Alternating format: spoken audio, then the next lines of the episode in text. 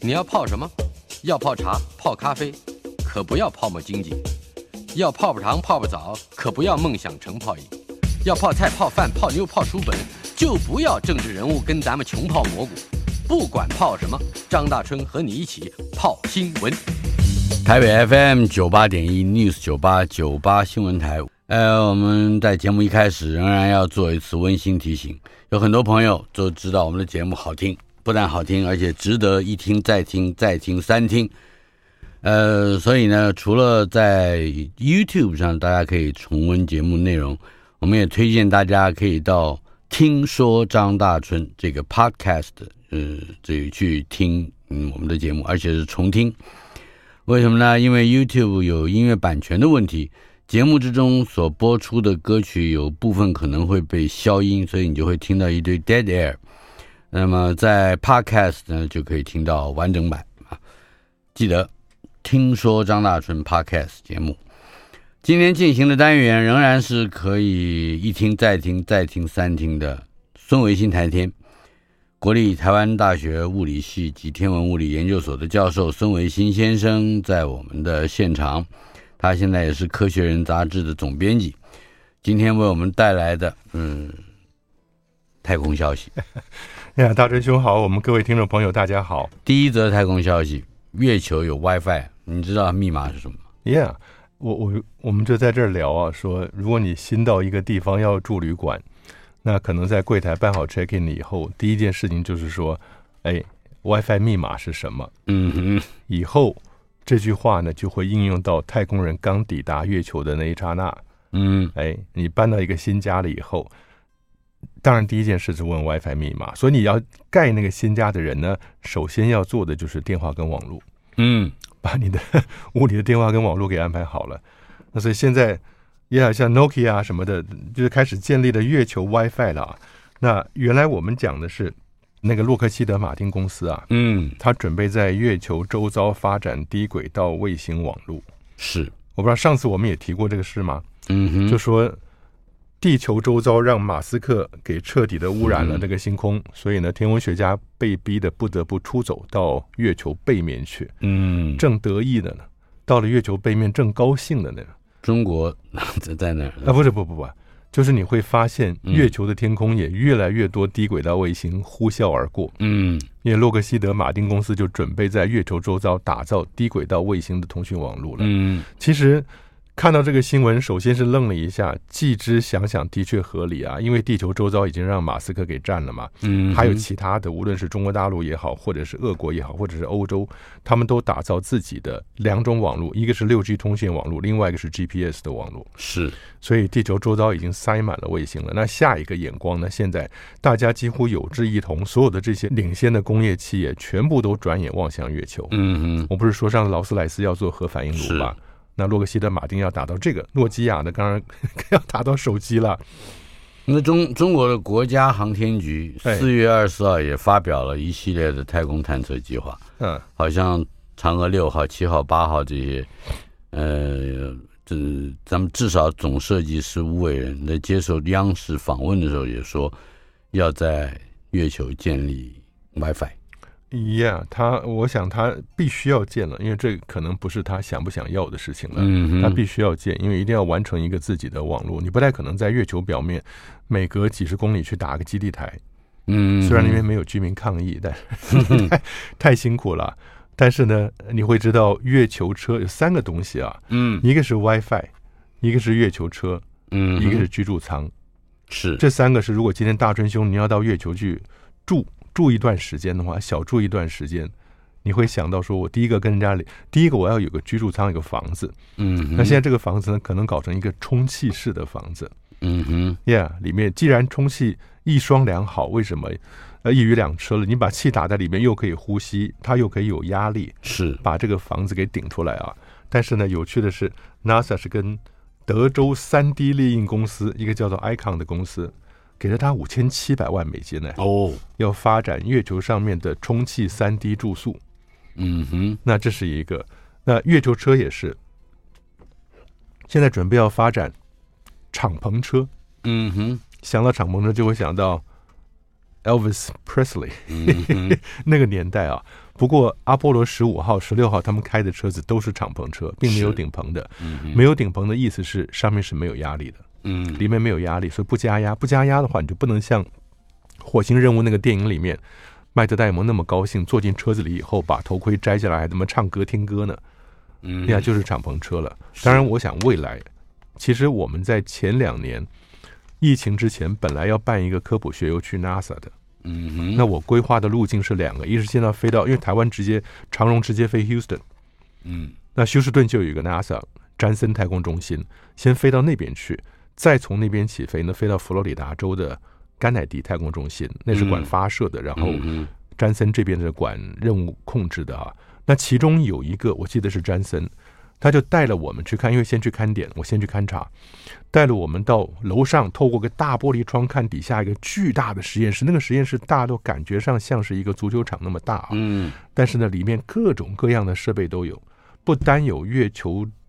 装，还有月球车，还有火星车，嗯，所有那些科幻小说里边你会看到的先进模样，在那个实验室里面都已经在那边被制造出来了，是所以很有意思。这是哪一年的事？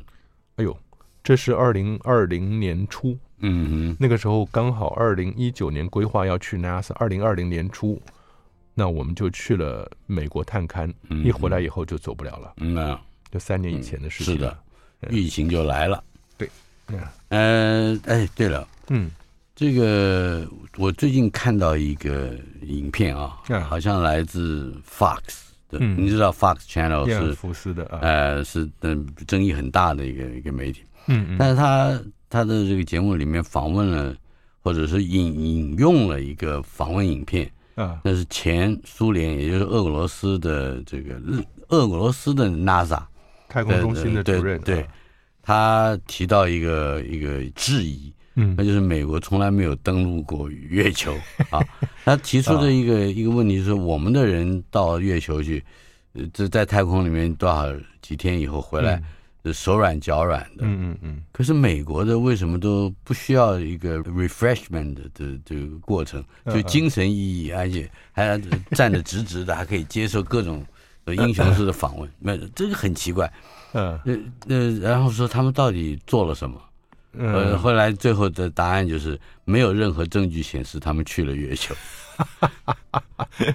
这已经是一这个个没有很登月的这一件事情常常受到质疑，对不对？很古老的故事了。嗯那我记得有些地方的天文馆，国外的天文馆我看过，它根本就是辟出一个房间来，专门把那些质疑的人所质疑的画面全部都列印出来以后，底下是科学家的回答。嗯今天呢，大真兄，那些我想不用再考虑了。为什么？因嗯为美国自己的绕月卫星，它有很多像，譬如最近的是 LRO，就是 Lunar Reconnaissance Orbiter，嗯，月球旁边侦察的轨道号，叫 LRO，它给它的解析率高到你可以拍到地球上面每一个曾经登陆的太空船，嗯不单是拍到你说嫦娥三号、嫦娥四四号在背面，嫦娥三号在那个地方，嫦娥五号在那个地方，它连它嗯自己的也拍得到。它是 Surveyor，美国早期的系列无人是 Surveyor 系列嗯的测量者号，好几的好几架摆在上面。然后后来是有人的是阿波罗太空船，它不但拍得到阿波罗落在的地方，而且下去的时候喷出来的盖子或者甩出去的降落伞都可以找拍得到，都可以找得到。嗯那现在解析率已经高到你可以仔细看到那些东西，那没有什么太大问题的，所以这个不会。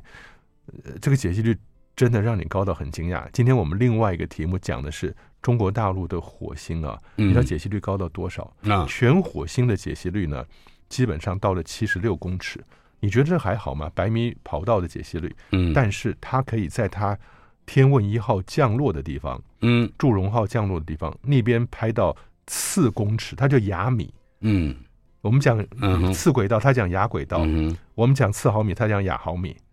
所谓亚米，就是比一米还来的要高的解析度，嗯，就是在它降落点的四周。是所以我觉得这些先进国家，他们如果要拍东西，它可以拍到是比一公尺还小的解析度。大真兄这个人就可以在上面完整呈现。嗯哼，我会 嘛啊。来，对我们还有对对，大真兄，刚刚您讲到这个 WiFi 这个事情啊，他说 NASA。你你光有 WiFi 没有用，因为你在月球那边接收到讯号是要跟地球联络的嘛。嗯除了月球上面自己通讯，那也很简单，但要传回到地球上呢，地球上面就需要再开始在新墨西哥州呢建立四座天文望远镜。是这个时候已经不像是我们的 Deep Space Network DSN 那个巨大的天线去接受它的无线电波讯号，嗯嗯而是用镭射脉冲光速让地球跟月球之间保持着高速资料传输，嗯，有这种光纤的概念了，无线是光纤的概念。嗯，所以呢，到时候你会看得到月球那个地方传回来的，呃，量、频宽跟它的速度都是不得了的。呃，到底谁在使用 WiFi？嗯，以后登陆月球的人都会使用。那现在已嗯经在地球上的人呢？地球上的人，你要跟月球上的家人通电话也可以，嗯，但是月球上如果现在还没有人的话，你就不用往那儿打啊、嗯嗯但是呢，很快，因为现在是这样子，美国人打算是阿提米斯二号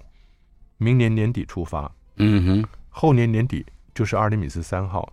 那阿尔米斯三号呢，就会把人摆在月球表面了，无论是男的、女的，有嗯色人种、白人都一样，摆在月球表面。那时候就已经需要这个东西了，所以你可以看到，美国人嗯对美国人来讲，二零二五年底要完成的；对中国大陆来讲，二零三零年是他开始探登柱，他的登月开始第二个阶段。嗯哼，第一个阶段的探绕落回已经完成了，是那第二个阶段，哎，他现在有嫦娥六号、七号、八号， 是，阿提米斯也是一路往下排，嗯所以我觉得美国跟中国大陆两边都要看谁排得长以他们在地球上的都那么不融洽的关系，啊。嗯、来来推估，在月球上他们会有很好的彼此合作的，或者是既竞争又合作，呃，至少彼此不互相破坏 sabotage 呃。呃前提就是，嗯如果他们在月球工作的时候，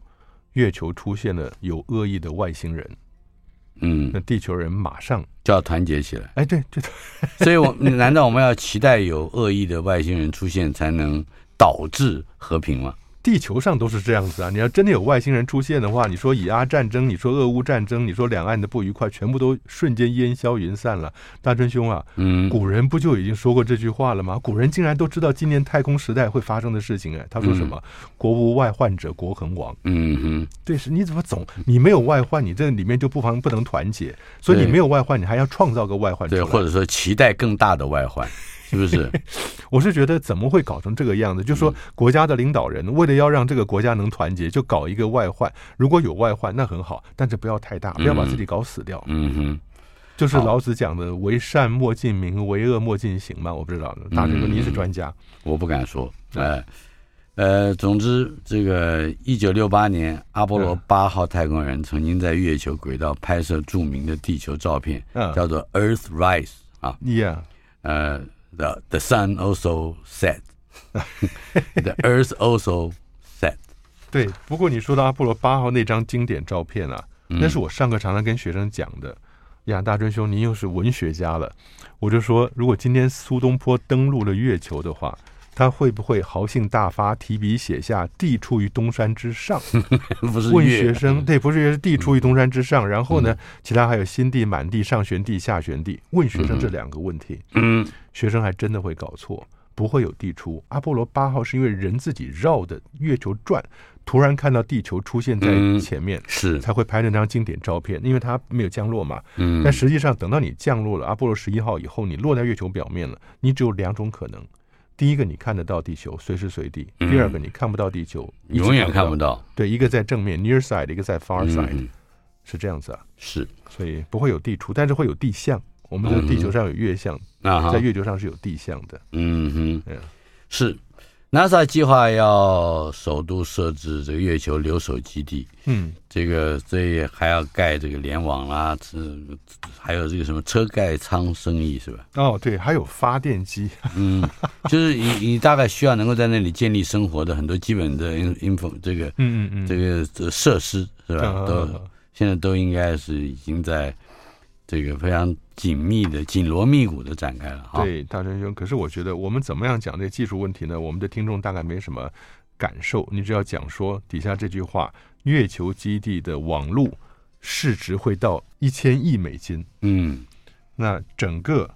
月球市场的价值在往后十年会到一千亿美金，三兆嗯到三兆，就整个连网啊，连这些呃建筑啊什么的，所以是已经开始发射到绕月球的 GPS 了。绕月球还叫 GPS 吧？ 那个 G 是地球的意鸡思，，嗯哼所以应该是 LPS Lunar，嗯哼，应该是月球了。是洛克希德马丁公司为了要月球上面提供这些基础的网络跟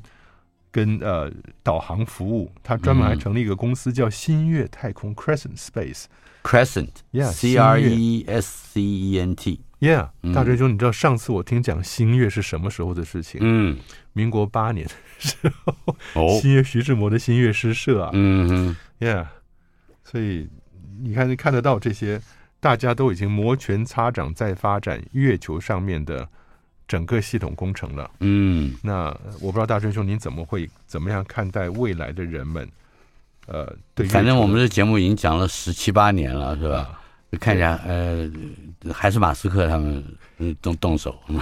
对， 啊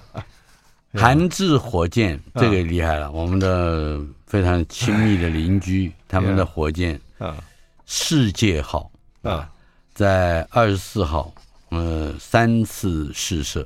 嗯五月二十四号嗯将要进行第三次试射，谈谈这个去年第二次试射成功的基础。对我，我觉得一方面我们看到了韩国的进展，一方面回头看看自己，心里面就充满了感慨与痛心呐、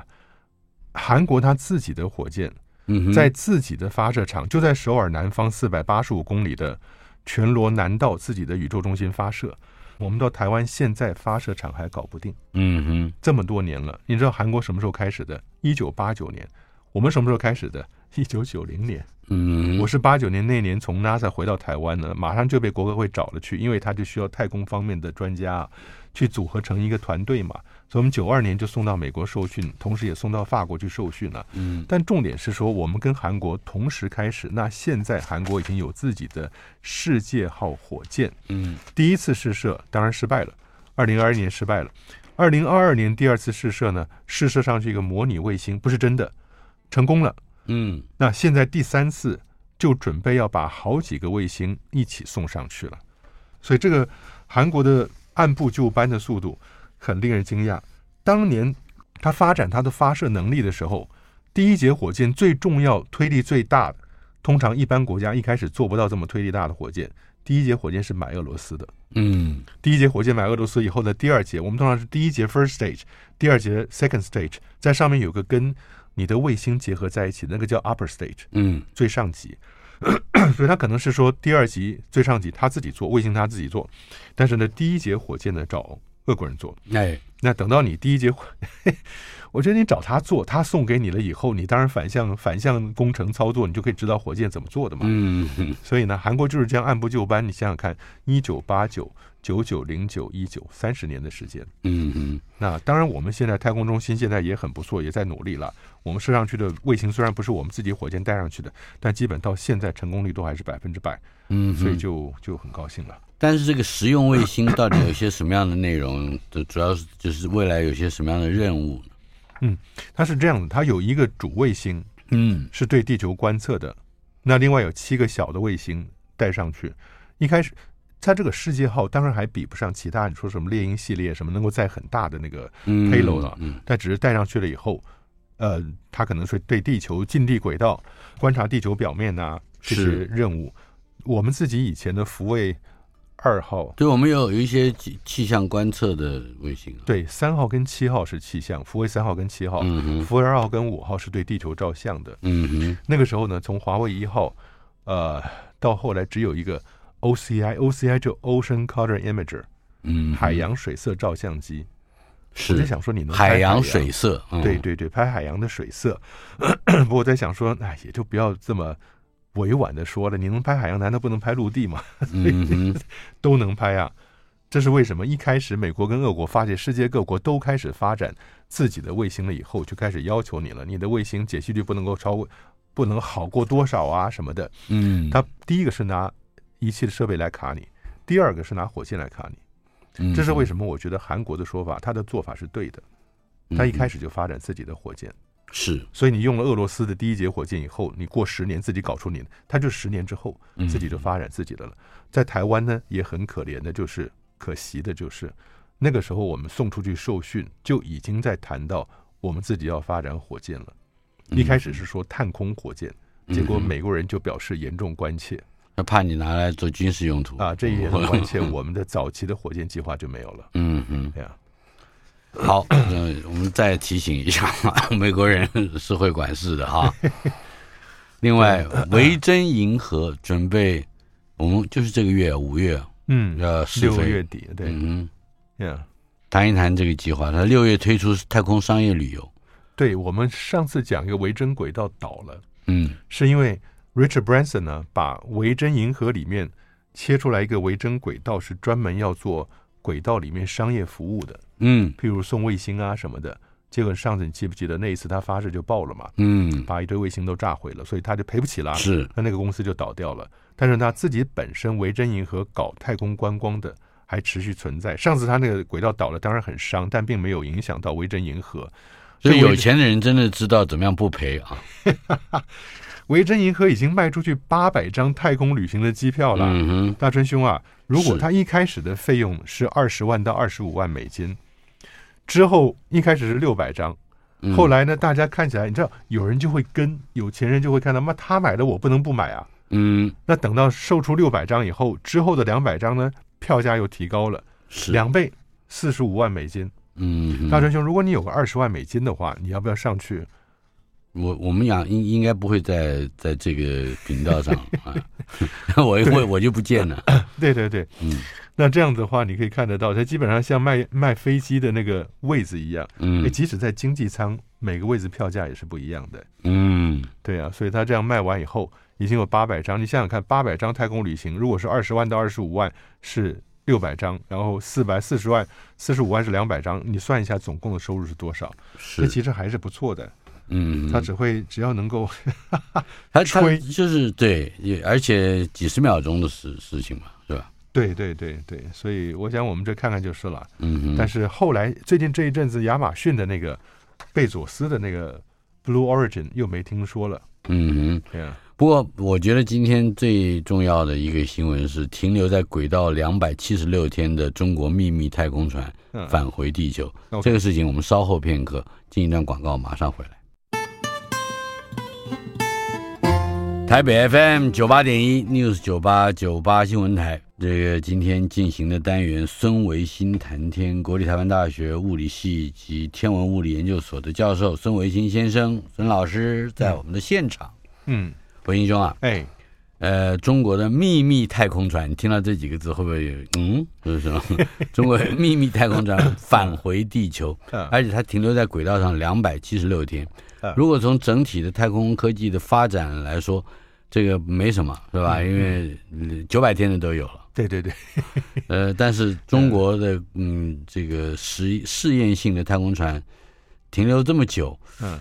做什么呢？那我们来研究研究。好，我我觉得是这样子啊，就是世界各国呢，第一个从马斯克的回收火箭里面会得到启发的，嗯，但那是大量的物质在一个舱里面需要送上去，你需要用大量的火箭，而那个火箭筒丢的很可惜。嗯哼，可是呢，如果你把它规模不要弄那么大，转成小规模的话，你会不会希望人也能够上去？嗯上去了以后呢，又能够下来？那那一定要下来啊，的，对对 对。不是希望他能够回来， 是一定要回来的。而且它的走的方式就不是在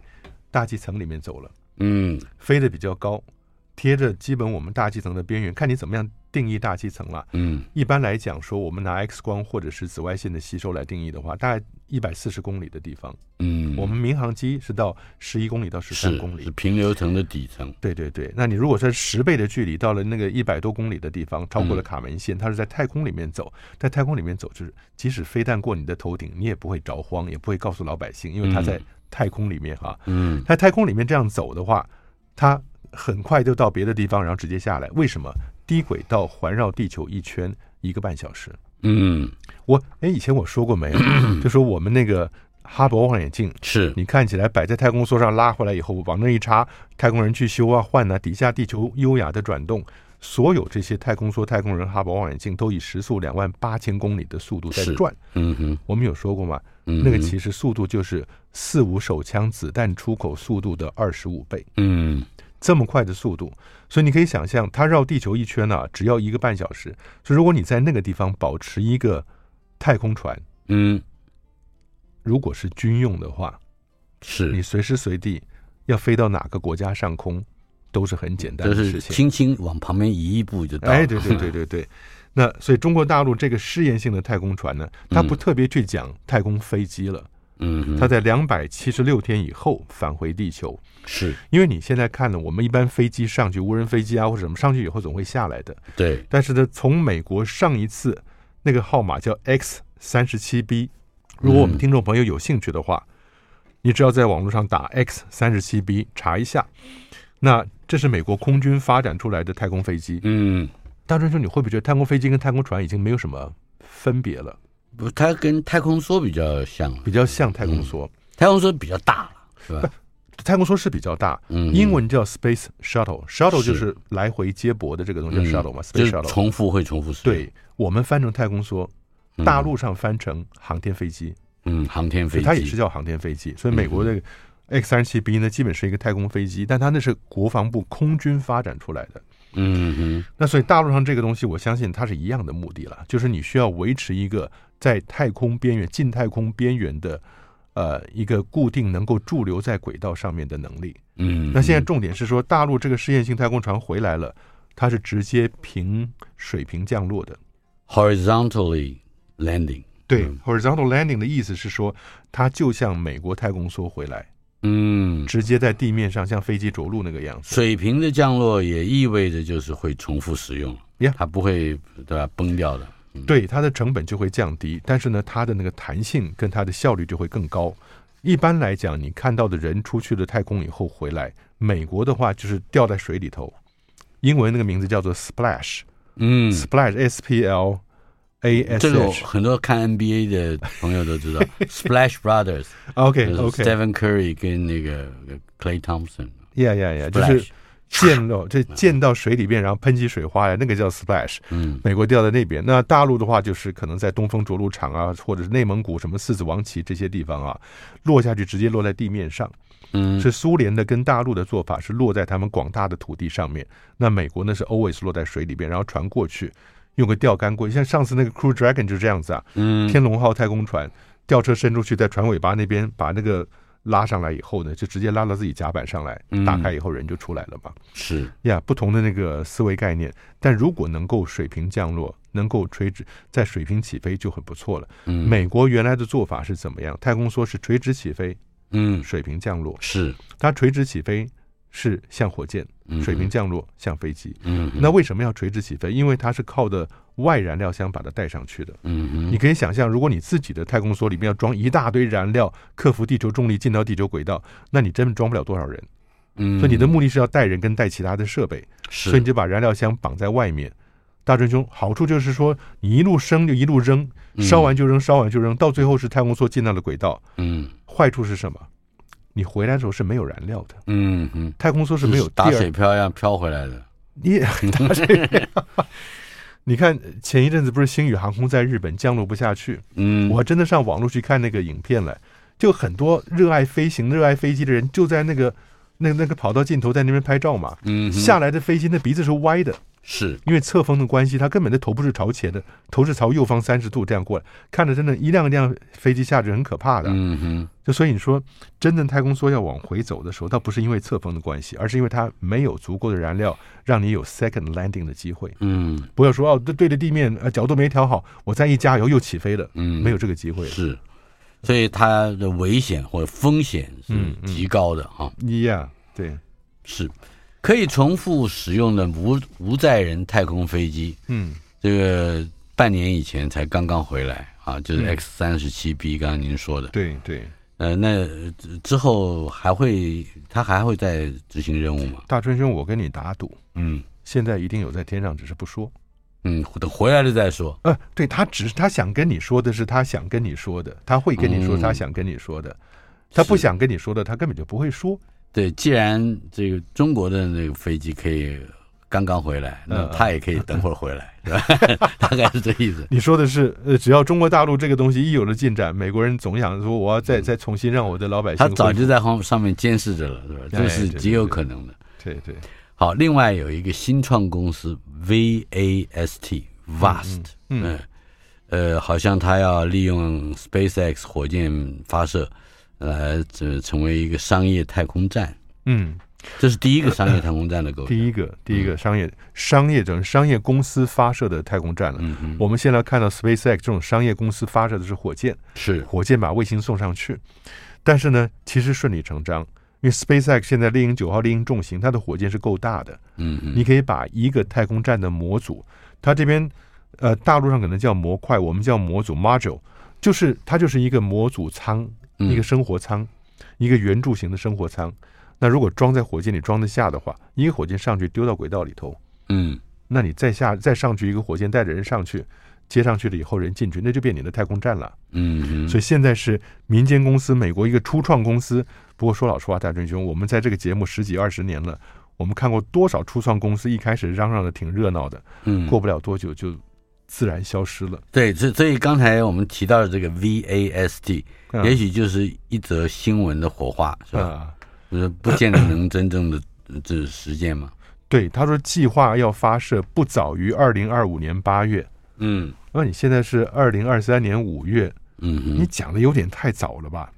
嗯，但是它这个 module 这个模组呢，长十米，是直径是三点八米，嗯哼然后要射到离地五百公里的轨道，这就是一个很正常的太空站的其中的一个生活舱一个了。部件啊，对对对嗯，但是有趣的是，它如果成功的话，二零二八年要发射一个直径七公尺的更大的模组。哎，嗯现在哦国际太空站的模组直径是四点二米，是它要发射一个七米直径的，它简直是在上面要打造一个五星级的住宿环境喽。嗯大真兄有兴趣了吗？没有，因为这个你你说过的，像这种初创公司，听嗯听就算了，我我永远记得这个话， OK，Yeah，因为跟我们关系会很远。不哎过我们还是要强调一下，嗯嗯 我我我一直好奇的一件事情，可以支持一个太空站或者一个太空旅馆，嗯嗯，在空中绕着不不下来，就是我们的 gravity 嘛，对不对？是我们的呃引力嘛，对，各个就是在我们速度，加引力，嗯哼，引力是拉着你，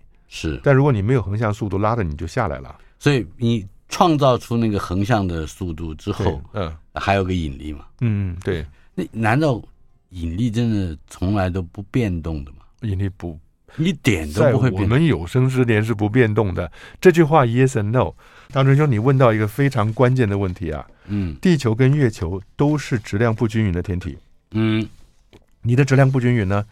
它在地球轨道或者月球轨道上飞行的时候，是它飞到这个地方就会觉得重力强一点，飞到那边重力弱一点。嗯，不过那个重力这强个弱它的受到差了别月球的影响 嘛，所以才会包括一连地球上的潮汐都会受到这个影响。那但是在地球周边的近太空的这些轨道上的卫星不会受到明显的月球的影响，嗯因为地球够大，所以月球对近地球的近边跟远边的力量不一样，地球才感觉到潮汐。嗯但你那个太空船很小很小，没有什么近边跟远边的差别，嗯，所以而且月球对你的重力吸引是很小的。是，但是你在月球在地球周遭飞呢，偶尔飞过质量高一点的、密度高一点的地方，就觉得稍微沉一点，嗯，然后飞到比较低一点的地还方有就。你讲觉得会感觉吗？哦，它会有会有差别，因为嗯其实，在很早的时候，月球整个月球月面不同地方的 masscom，它叫 masscom，就 M A S S，mass 是质量的意思、嗯 c o n 就是 concentration，集中，嗯哼就是质量集中区，叫做 masscom，就是月球有些地方是密度比较大、质量比较高的，是所以你飞过那上面，你会觉得重力稍微强一点点，自己会觉得自己胖一点呃， 轨道会有一点点小小的抖动，一个 jitter，哦，但是不会有太大的影响，哦很小好很小的影响。但是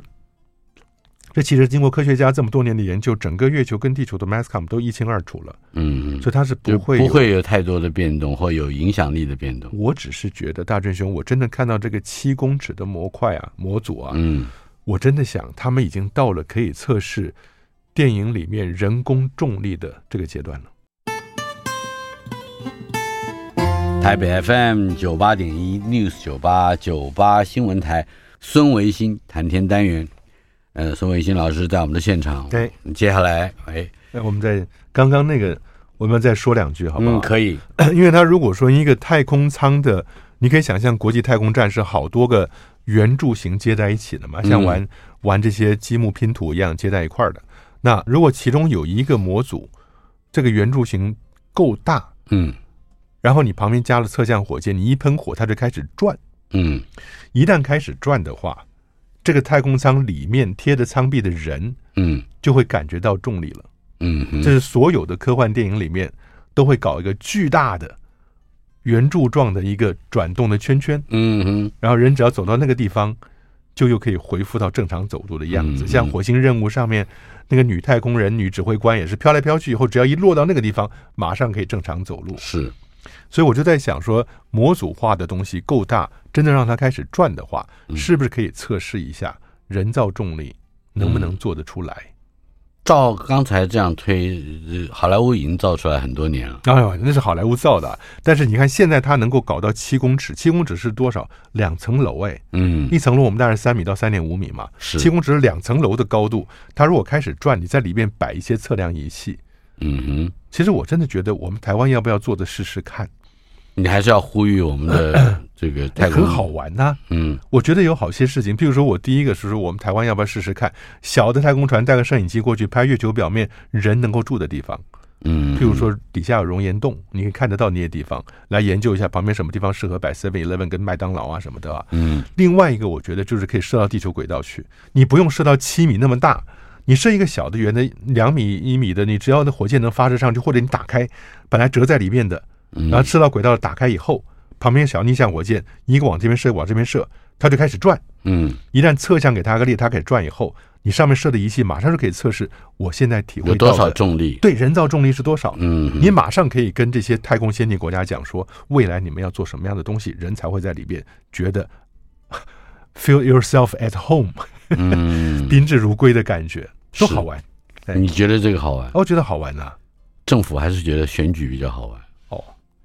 来，我们来看看加州大学科学家的估算，这个很精彩。嗯呃，因为这个牵涉到我们到底有没有一种更嗯广大的嗯危机意识。那样科学家怎么估算呢？外星人最快在二零二九年就会回应地球的无线电讯息，啊，也就是说， 他说：“哎，我们的确存在，我们要现身了，嗯嗯是不是？”为什么科学家会有有？第一个是这个年代，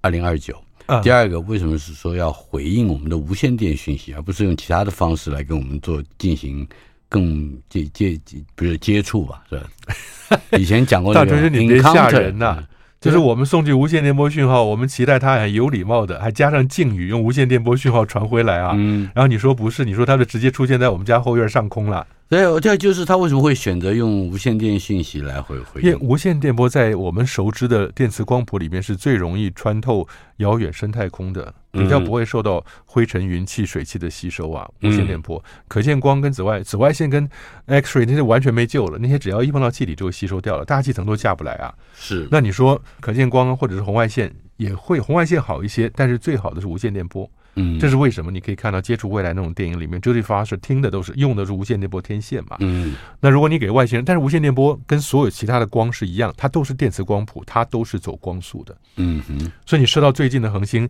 一束光过去，它要走四点三年，是，那边的外星人才会看到往这边闪了一下。嗯哼，那同样的道理，你如果用无线电波把一个讯号送出去说，我们在这边，We are here, come please, welcome，讲这些讯息出去的话，你如果送到一个二十七光年远的地方，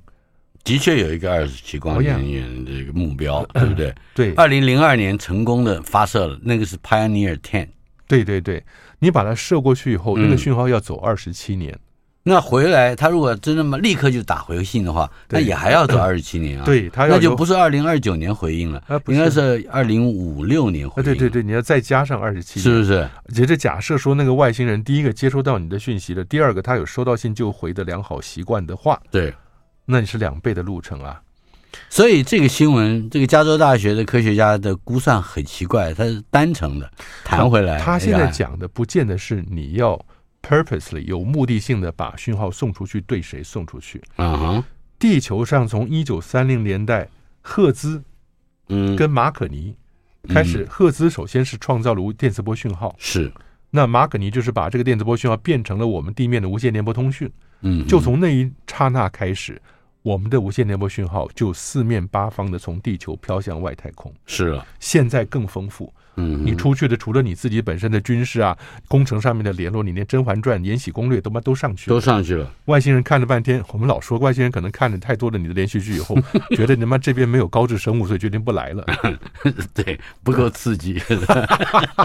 不，意思是说，但你知道真正做过的是什么？是 Carl Sagan 那个年代，嗯在七一九七五年吧，他们利用 Arecibo，你知道后来不是被砸掉的那个嗯，三百米的大天线，波多黎各大天线嘛？那个天线是一个反向的雷达，嗯，也就是一般我们讲的无线电波天线呢，是光线从无无线电波从外面来，碰到这个巨大的抛物面以后反射上去，收到焦点，得到讯息吧？嗯对，那你可以反向操作，你在焦点里面放个巨大的无线电波源，对着你底下这个面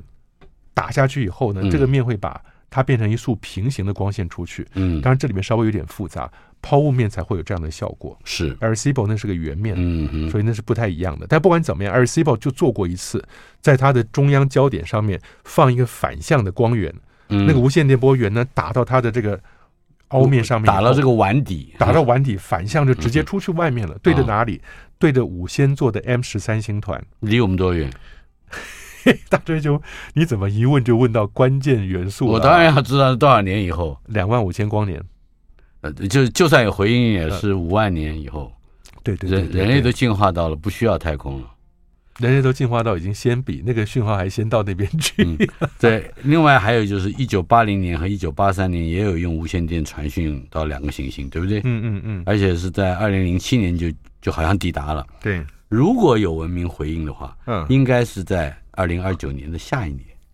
对你算一算，一啊，三零年，嗯，三零年也不过就是不到十年了嘛，大追兄，是我们就好好活着，对，等着接收到外星人来的讯息呗。嗯哼，但是你可以想象得到，这些讯号出去了以后，它在一九七五年 a r e c i b o 那个讯号里面，竟然还告诉人家太阳在哪里。嗯，大追是兄，你觉得这换了个你这个简直是卖国 啊，卖球啊，卖地球，对对对出卖地球，亲你怎么可以把你最最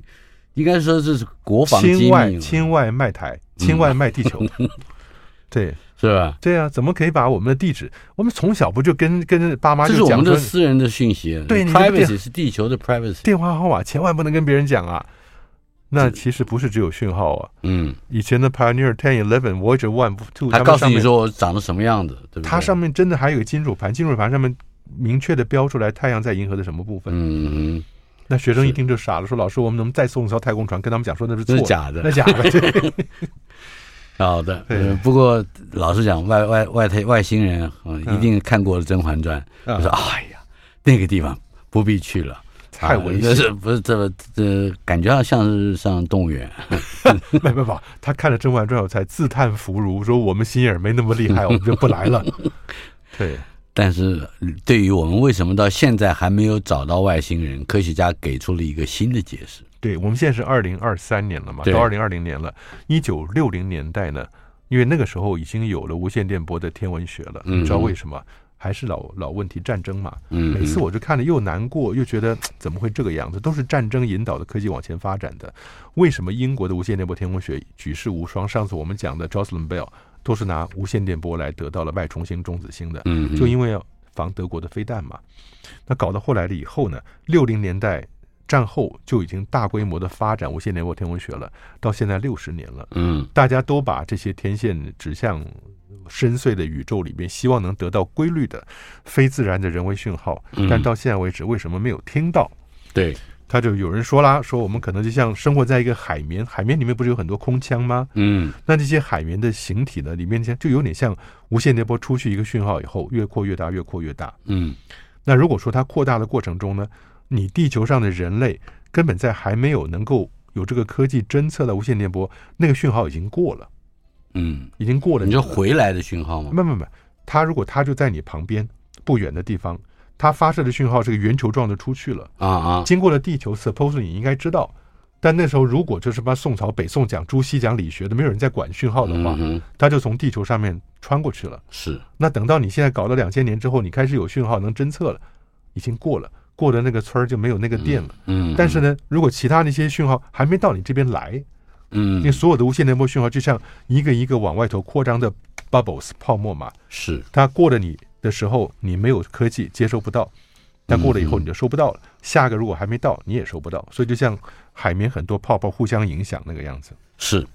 地球在六十年间没有收到任何国际这个叫国际或星际星际讯号的经穿济越，嗯讯号，对对，那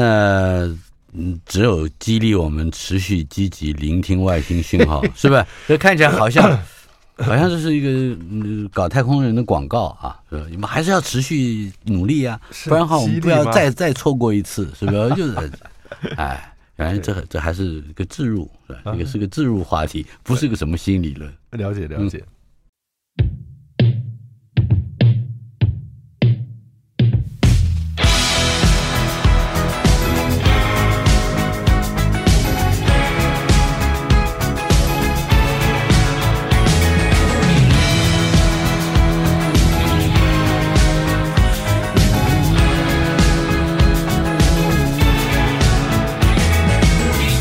给你一瓶魔法药水，喝下去就不需要氧气。给你一瓶魔法药水，喝下去就不怕身体结冰。轻轻念着你懂的咒语，一扇门就通往银河系。给你一瓶魔法药水，我们一起去太空旅行。宇宙的有趣，我才不在意，我在意的是你牵我手，耳朗靠近。宇宙的有趣，我才不在意，我在意的是你想跟着我去月球旅行，拥有你就不需要我吧给的勇气。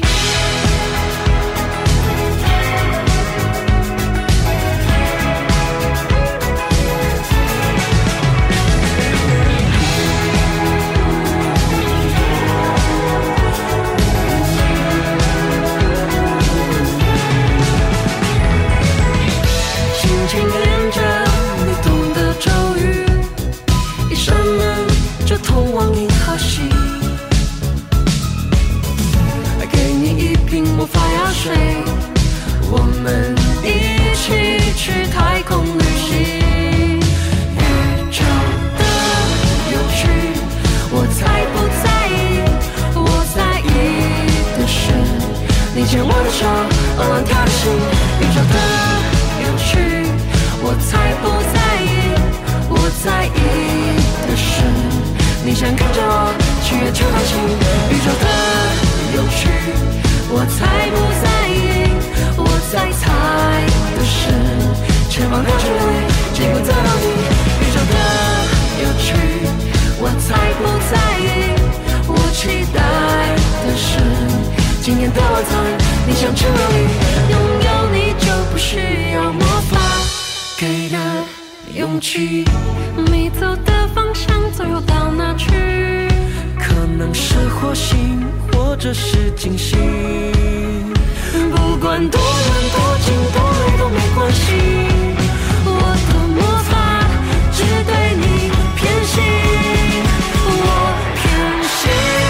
心。